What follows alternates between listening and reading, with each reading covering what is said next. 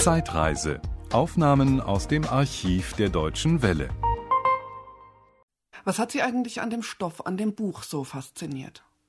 Ich muss Ihnen sagen, das hing damit zusammen, dass ich mich wirklich nach dieser langen, strapaziösen Bootzeit und speziell auch nach der Thematik, mit der es da, um die es da ging, ich absolut das Gefühl hatte, ich brauche auch für mich selber, sozusagen als Therapie für mich selber etwas ganz entgegengesetztes, etwas Positives, etwas Schönes, etwas, äh, ja, Fantasien von Michael Endes Buch war eigentlich genau das, wonach ich mich gesehnt habe.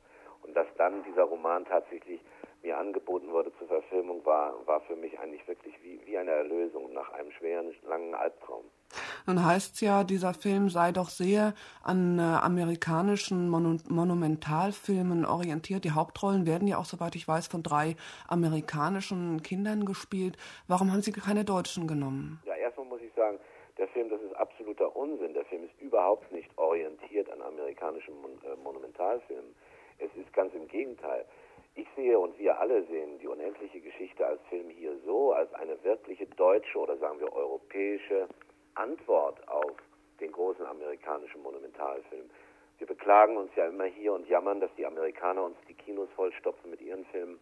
Und ich finde es sehr schön und sehr gut für den deutschen Film, dass wir von hier aus jetzt mal sagen, können so etwas auch. Wir können auch ein großes Publikum in unsere Kinos kriegen mit einem deutschen Film. Und die Frage nach den amerikanischen Kindern, da gibt es zwei Gründe dafür. Der erste ist, der Film Die unendliche Geschichte ist, wie jeder weiß, so enorm teuer, so aufwendig. Es war auch nicht anders zu machen. Der Film erfordert das einfach. Der Film muss also in der ganzen Welt in die Kinos kommen.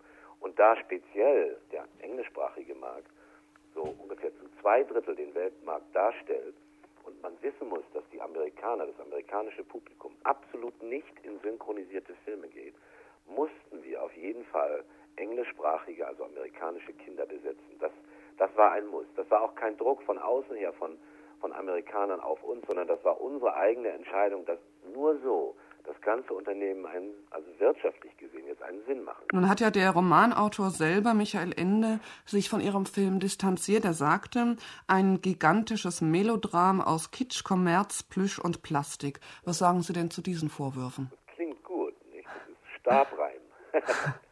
Nein, was ich war ja zu erwarten. Der Herr Ende hat ja schon von, von Anfang an seit einem Jahr ja immer schon wieder mal gemeckert über dieses ganze Unternehmen und den Film und dass er jetzt kurz vor der Premiere sagt, äh, war zu erwarten und überrascht mich gar nicht. Ich habe ja schon ein bisschen Erfahrung damit. Es war ja beim Boot äh, auch so, dass der Buchheim damals unheimlich, Sie werden sich sicher erinnern, unheimlich gegen mhm. den Film gewettert hat. Der Film letztlich hat sich dann gegen Buchheim durchgesetzt. Der Film und die Zuschauer haben ihn widerlegt. Der Film ist ein Welterfolg geworden, wie wir alle wissen, und er ist mit Preisen und äh, Oscar-Nominierungen überhäuft worden. Und es hat sich einfach herausgestellt, äh, der Buchheim hatte wohl doch nicht so richtig recht gehabt. Und ich hoffe sehr und ich bin recht zuversichtlich, dass es in diesem Fall unendliche Geschichte ähnlich ist.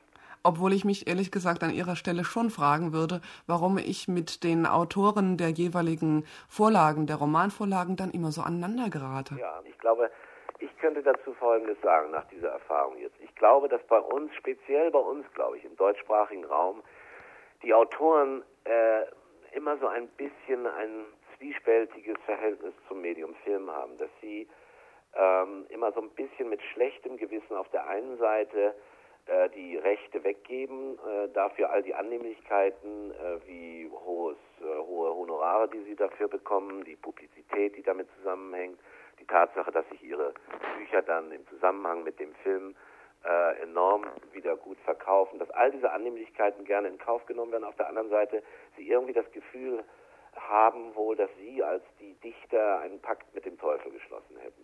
Da ist irgendein Missverhältnis da. Und dann, sobald dieses schlechte Gewissen dann mehr und mehr überhand nimmt, schlagen sie plötzlich auf diesen Film ein. Und das finde ich eigentlich nicht richtig. Das war ein Podcast aus dem Archiv der Deutschen Welle. Schön, dass Ihnen das Angebot gefallen hat. Empfehlen Sie uns doch bitte weiter. Deutsche Welle. Mehr unter dw.de.